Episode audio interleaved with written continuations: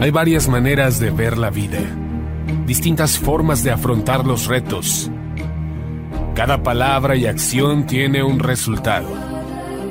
Crisis o cambio. Imposibilidad u oportunidad. Derrota o victoria. Destino o decisiones. Culpabilidad o responsabilidad.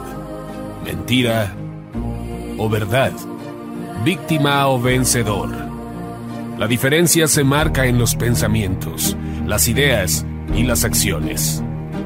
Esto es Mensajes de Victoria con Marco Tulio Carrascosa.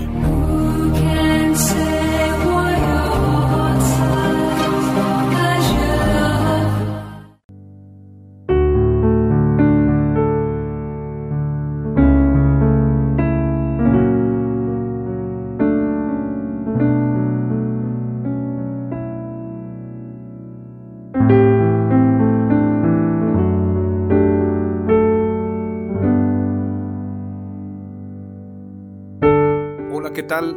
Amados hermanos y amigos, qué gusto saludarles nuevamente a través de la radio, a través de internet. Estoy muy agradecido con Dios porque hemos podido compartir diferentes episodios y tenemos reportes que estos mensajes han estado sirviendo de mucha edificación. Mucha gente nos ha escrito, mucha gente nos ha invitado y también mucha gente nos está motivando a continuar haciéndolo.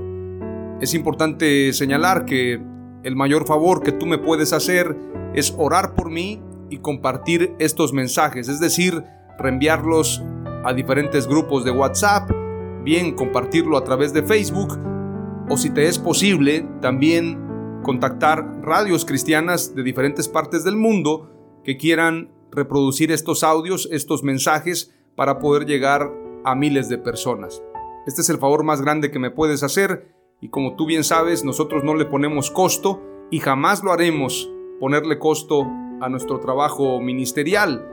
Sé que hay gente, sé que hay ministros que de alguna manera reciben un salario por predicar el Evangelio, llevar el mensaje a diferentes lugares, pero hay una distancia muy grande en aquellos que de alguna forma viven del Evangelio, pero lo hacen con modestia.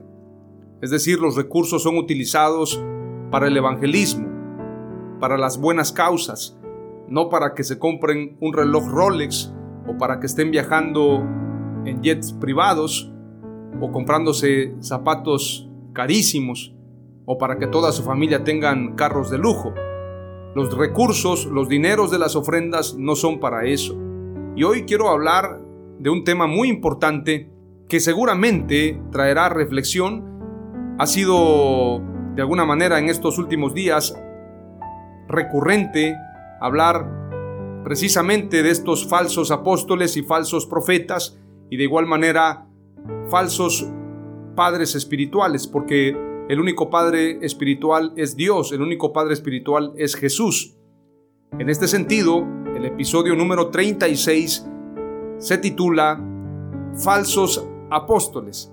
No pude buscar otro nombre porque estamos hablando única y exclusivamente de la paternidad de Dios y en esta semana me quiero enfocar a hablar de los usurpadores. Voy a tratar varios temas, voy a hablar de los falsos apóstoles, voy a hablar de los falsos maestros, voy a hablar de los falsos profetas, falsos cristos y también voy a hablar de la apostasía y la iglesia falsa. Así que es muy importante que estemos atentos a estos episodios porque es muy importante identificar estas falsas enseñanzas y a estos falsos ministros para poder apartarnos de toda esta mentira y evitar que caigamos en condenación. El episodio de hoy titulado Falsos Apóstoles tiene un enfoque bíblico, tiene un enfoque de exhortación, pero también un enfoque de reflexión. Vayamos a lo que dice la escritura en Apocalipsis capítulo 2 versículo 1 en adelante. Dice la palabra de Dios. Escribe al ángel de la iglesia en Éfeso, el que tiene las siete estrellas en su diestra, el que anda en medio de los siete candeleros de oro, dice esto. Yo conozco tus obras y tu arduo trabajo y paciencia, y que no puedes soportar a los malos. Y has probado a los que se dicen ser apóstoles y no lo son, y los has hallado mentirosos. Es importante señalar que Apocalipsis dirige su mensaje a siete iglesias. Y dentro de estas iglesias está la iglesia de Éfeso, a quien le dice el Señor, conozco tus obras, tu arduo trabajo, tu paciencia y que no puedes soportar a los malos. Hay gente que sí lo tolera, hay gente que sí lo soporta, hay gente que hace alianza con ellos.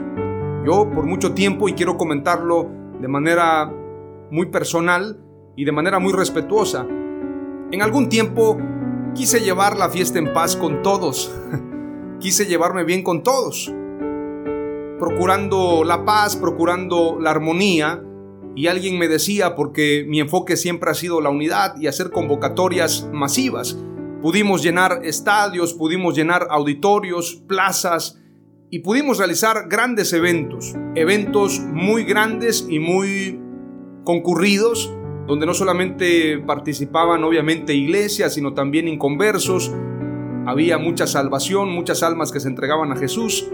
Y también invitábamos a muchos pastores, líderes, ministros. En algún tiempo, yo para estar bien con todos y de alguna manera procurando la unidad, fui tolerante. Y en algún momento, y lo confieso, llegué a llamar apóstol a alguien que no lo era. En algún momento llegué a caer en eso, en pensar de que habían apóstoles verdaderos y apóstoles falsos.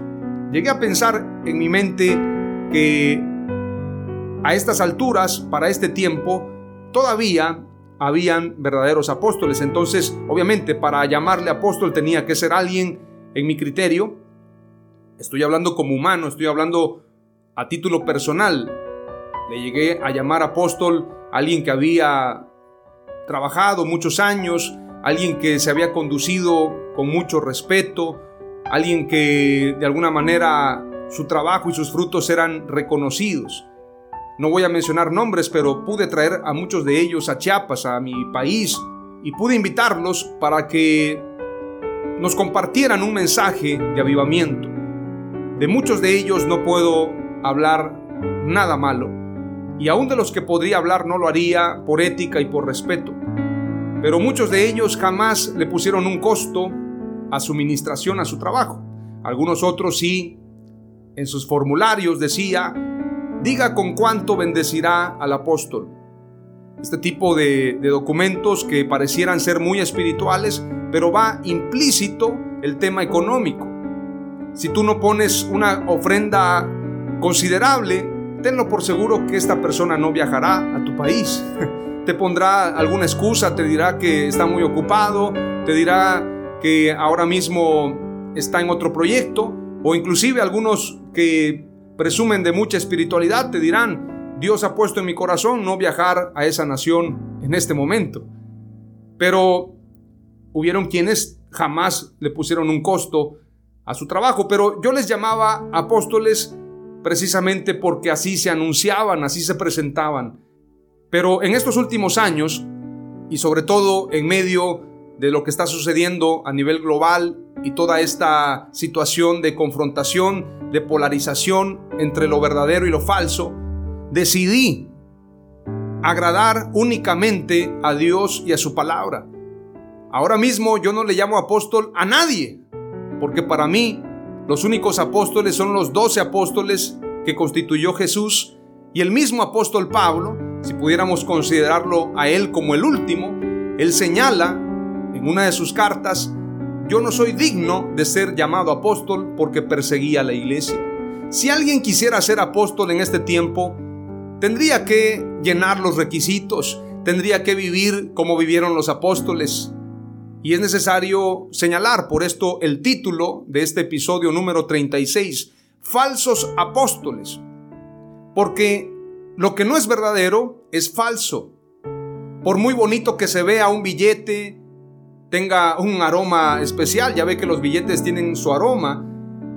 Probablemente ese billete sea de una cantidad muy grande. Es importante señalar que si no es verdadero, si no es fidedigno, es un billete fraudulento, es un billete falso. Por lo tanto, lo que no es verdadero es falso y quien no es un apóstol no debería de aceptar ese título. Porque solamente hay 12 apóstoles. A mí en lo personal, líderes, por mi trabajo también, yo no sé si de broma, no sé si de broma o por reconocimiento, me han querido llamar apóstol. Y yo les he dicho, ¿saben? No me llame apóstol, llámeme hermano Evangelista ya es un gran título, pero apóstol, por favor no lo haga.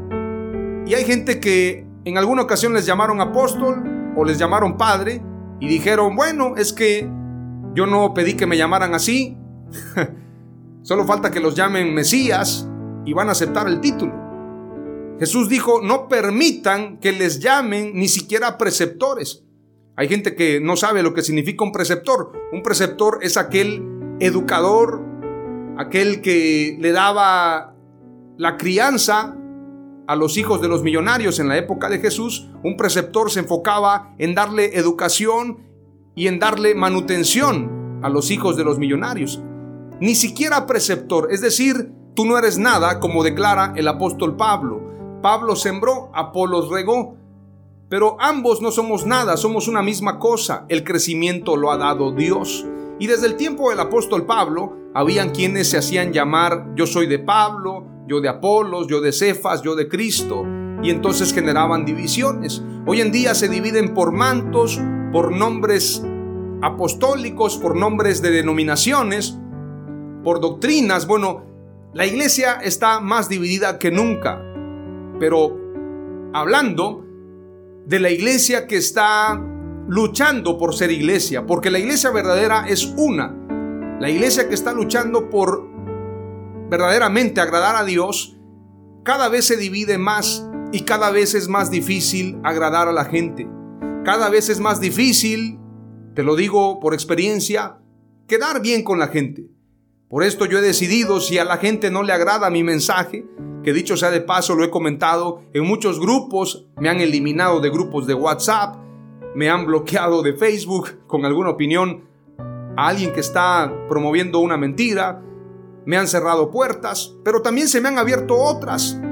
Yo prefiero ser auténtico, prefiero ser verdadero, ser honesto. Perfectos no hay en toda la tierra, perfectos solamente Jesús. Sin embargo, una cosa es que no seamos perfectos, pero podemos ser perfectibles. Pero hay gente que es imperfectible. Hay gente que no quiere ser moldeada, hay gente que no quiere transformarse en base a las escrituras. Y eso es un grave error porque podemos hablar en la Biblia de muchos ejemplos, el pecado de David y el pecado de Saúl. David pecó de una manera más fuerte, podemos decirlo, un pecado muy grave, sin embargo, David se arrepintió. Pero en el caso de Saúl, Saúl buscaba el aplauso y la opinión de los hombres. Hoy en día hay gente que prefiere estar bien con todos, pero estar mal con Dios. ¿En qué lado estás? ¿En qué ángulo estás? ¿Desde qué lugar quieres ser llamado por Dios? ¿Desde el ángulo correcto o desde la posición de agradar a los hombres? Yo en lo personal he renunciado, y lo digo públicamente, a toda buena opinión de falsos ministros. Y para ellos yo no soy nada, la opinión de ellos me tiene sin cuidado. Pero yo sí quiero ser alguien que denuncie lo que está mal en tiempos difíciles. Alguien que diga que hoy por hoy no existen apóstoles sino solamente los doce. Lo que sí hay son falsos apóstoles y tenemos que señalarlo en base a las escrituras. Voy a compartirte otro pasaje muy interesante pero quiero leerte lo que significa usurpador, porque estos falsos apóstoles están usurpando un lugar que no les corresponde.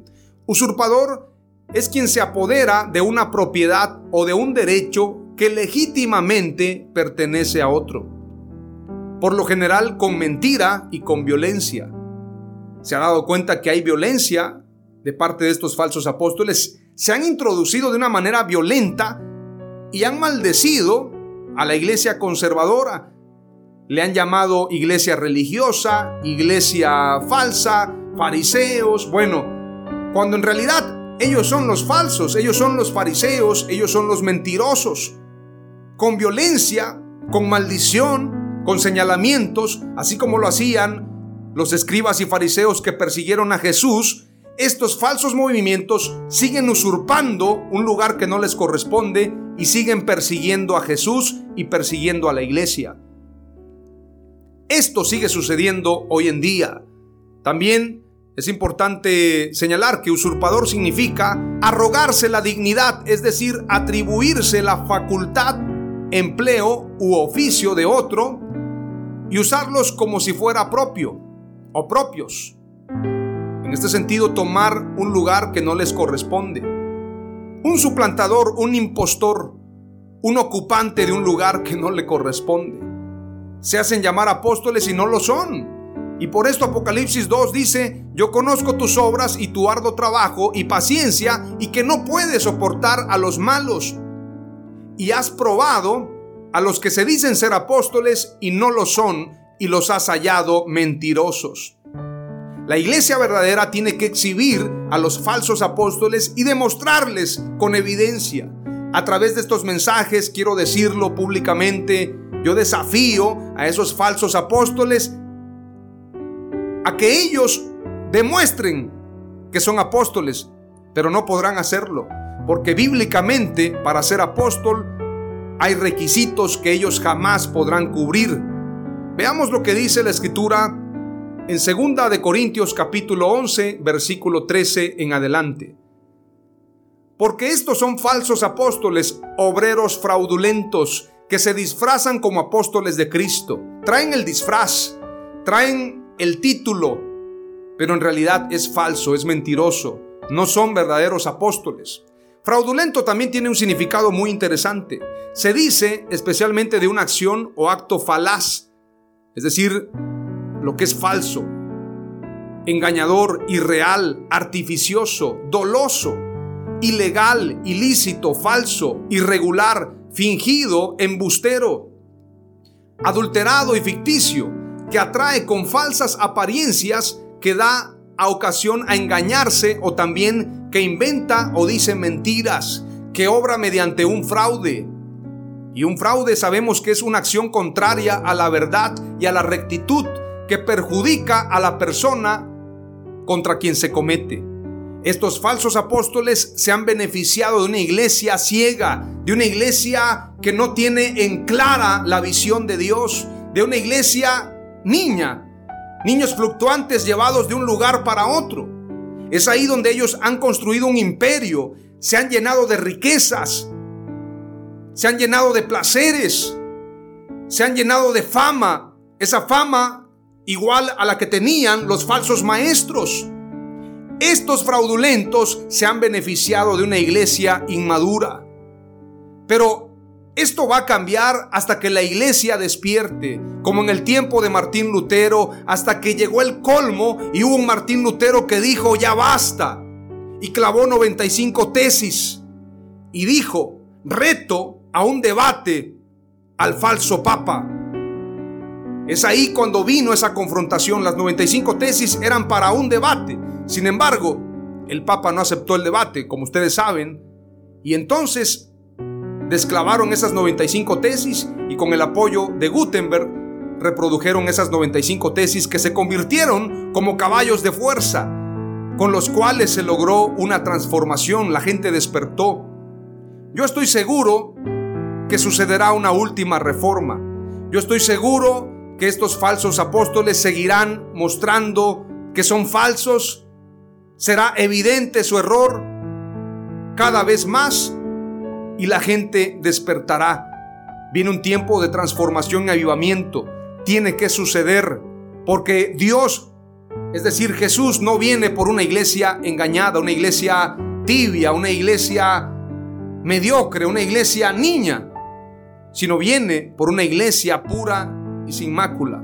Una iglesia despierta, una iglesia que es como un ejército en orden. Esto tiene que sucederle a la iglesia. Veamos lo que dice el versículo 14 de 2 de Corintios capítulo 11. Y no es maravilla porque el mismo Satanás se disfraza como ángel de luz. Así que no es extraño si también sus ministros se disfrazan como ministros de justicia, cuyo fin será conforme a sus obras. Otra vez digo, que nadie me tenga por loco, o de otra manera, recibidme como a loco, para que yo también me gloríe un poquito. El apóstol Pablo está hablando de los falsos apóstoles que habían en su época y los está denunciando. Veamos claramente el versículo 17 en adelante. Lo que hablo no lo hablo según el Señor, sino como en locura, con esta confianza de gloriarme. Veamos lo que dice Pablo claramente. No está hablando en ese sentido porque él está molesto y lo está reconociendo y dice, no estoy hablando como un ministro, no estoy hablando según el Señor, sino lo estoy diciendo de manera personal. Versículo 18, puesto que muchos se glorían según la carne, también yo me gloriaré porque de buena gana toleráis a los necios, siendo vosotros cuerdos. Pues toleráis si alguno os esclaviza, si alguno os devora, si alguno toma lo vuestro, si alguno se enaltece, si alguno os da de bofetadas. Exactamente lo que sucede hoy. La gente tolera a estos falsos apóstoles que esclavizan a la iglesia, que la devoran porque se han llenado de riqueza económica precisamente del fraude y la mentira si alguno toma lo vuestro. Dese cuenta que en estas reuniones lo más importante es hablar de dinero, hablar de prosperidad, hablar de mantos, hablar de manipulación, hablar de éxito. Todo es devorar a la iglesia. Dice claramente, si alguno se enaltece, es decir, buscan el enaltecimiento, la vanagloria. Si alguno os da de bofetadas, porque esto sucede, Estos falsos apóstoles maldicen al por mayor, maldicen a granel a los que no están de acuerdo con ellos, generan persecución a la iglesia verdadera, sin duda alguna. Para vergüenza mía lo digo, para eso fuimos demasiado débiles, pero en lo que otro tenga osadía, hablo con locura, también yo tengo osadía, es decir, está hablando de manera personal, en la carne lo está diciendo. También yo tengo osadía, son hebreos, yo también, son israelitas, yo también. Son descendientes de Abraham, también yo. Son ministros de Cristo, como si estuviera loco hablo, yo más. En trabajos más abundante, en azotes sin número, en cárceles más, en peligros de muerte muchas veces. De los judíos cinco veces he recibido cuarenta azotes menos uno. Tres veces he sido azotado con varas, una vez apedreado, tres veces he padecido naufragio, una noche y un día he estado como náufrago en alta mar, en caminos muchas veces, en peligros de ríos, peligros de ladrones, peligros de los de mi nación, peligros de los gentiles, peligros en la ciudad, peligros en el desierto, peligros en el mar, peligros entre falsos hermanos, en trabajo y fatiga, en muchos desvelos, en hambre y sed, en muchos ayunos, en frío y en desnudez, y además de otras cosas. Lo que sobre mí se agolpa cada día, la preocupación por todas las iglesias. ¿Quién enferma y yo no enfermo? ¿A quién se le hace tropezar y yo no me indigno? Si es necesario gloriarse, me gloriaré en lo que es de mi debilidad. El Dios y Padre de nuestro Señor Jesucristo, quien es bendito por los siglos, sabe que no miento. En Damasco, el gobernador de la provincia del rey Aretas guardaba la ciudad de los damasenos para prenderme, y fui descolgado del muro en un canasto por una ventana y escapé de sus manos. Está contando el apóstol Pablo sus sufrimientos. Hoy en día, te pregunto, ¿será que estos falsos apóstoles viven como vivía el apóstol Pablo? Claro que no. Ellos buscan una posición para enaltecimiento y para enriquecimiento ilícito. Tenemos que denunciarlo, tenemos que declararlo. Ahora, es importante señalar cuáles son las características y requisitos para ser apóstol. De acuerdo con lo que aparece en la Biblia, son cinco las características y requisitos necesarios para ser llamado apóstol. Número uno, haber conocido personalmente a Jesús. Número dos, haber sido escogidos y enviados por Jesús. Número tres, haber sido testigos de Jesucristo resucitado. Número cuatro, dar la vida por Dios y por el Evangelio. Y número cinco, seguir a Jesucristo. Hechos 1, verso 20 en adelante dice, porque en el libro de los Salmos, continuó Pedro, está escrito que su lugar quede desierto y que nadie lo habite. También está escrito que otro se haga cargo de su oficio. Por lo tanto, es preciso que se una a nosotros un testigo de la resurrección, uno de los que nos acompañaban todo el tiempo que el Señor Jesús vivió entre nosotros, desde que Juan bautizaba hasta el día en que Jesús fue llevado de entre nosotros. Así que propusieron a dos, a José llamado Barsabás, apodado el justo, y a Matías, y oraron así, Señor, tú que conoces el corazón de todos, muéstranos a cuál de estos dos has elegido, para que se haga cargo del servicio apostólico que Judas dejó para irse al lugar que le correspondía. Luego echaron suertes y la elección recayó en Matías, así que él fue reconocido junto con los once apóstoles, es decir, doce apóstoles. Y lo que señala el apóstol Pedro tiene fundamento bíblico también en el libro de los Salmos, Salmo 69, 25 y Salmo 109, versículo 8. Apocalipsis 21, versículo 14 dice, el muro de la ciudad tiene doce cimientos y en ellos estaban los doce nombres de los doce apóstoles del Cordero. Es decir, los doce apóstoles son los doce fundamentos y estos doce fundamentos son los que estableció Jesús. Ya no hay más fundamentos. Es decir, ya no hay más apóstoles. Primera de Corintios capítulo 15, versículo 7 en adelante dice, después apareció a Jacobo, después a todos los apóstoles. Aquí está hablando el apóstol Pablo.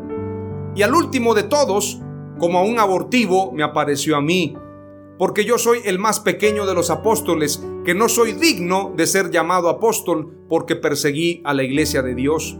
Pero por la gracia de Dios, soy lo que soy y su gracia no ha sido en vano para conmigo.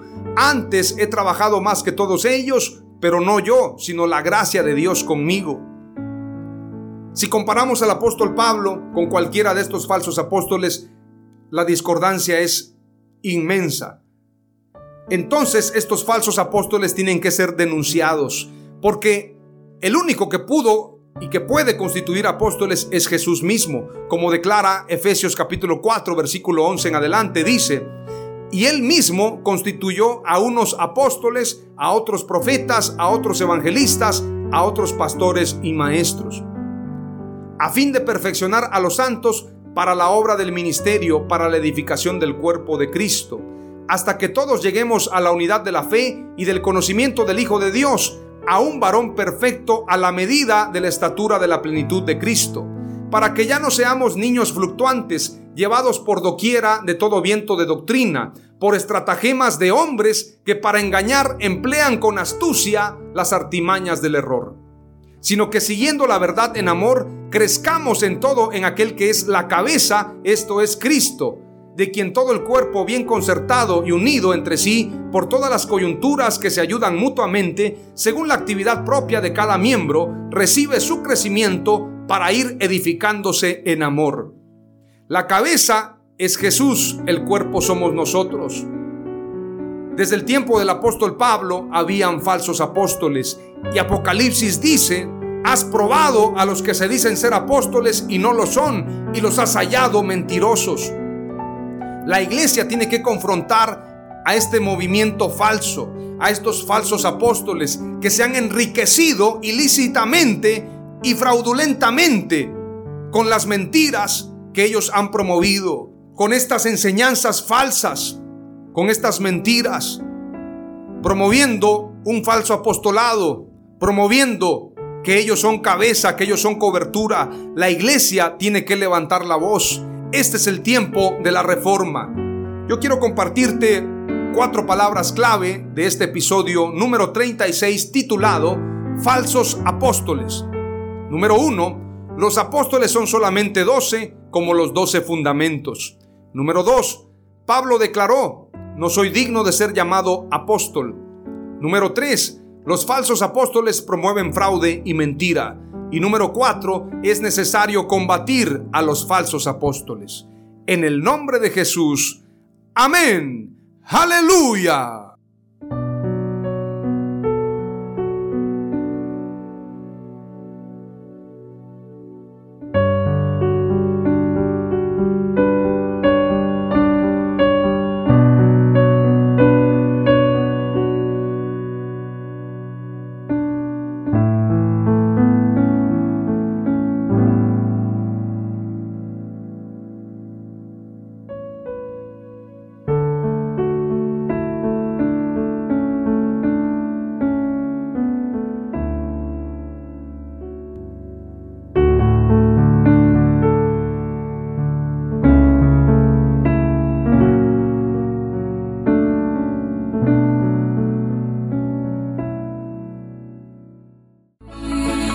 Fue Mensajes de Victoria con Marco Tulio Carrascosa. Gracias por escucharnos y seguirnos en nuestras redes sociales. Si deseas invitarnos a tu ciudad, escríbenos por inbox o al WhatsApp 961 66 882 99 961 66 882 99.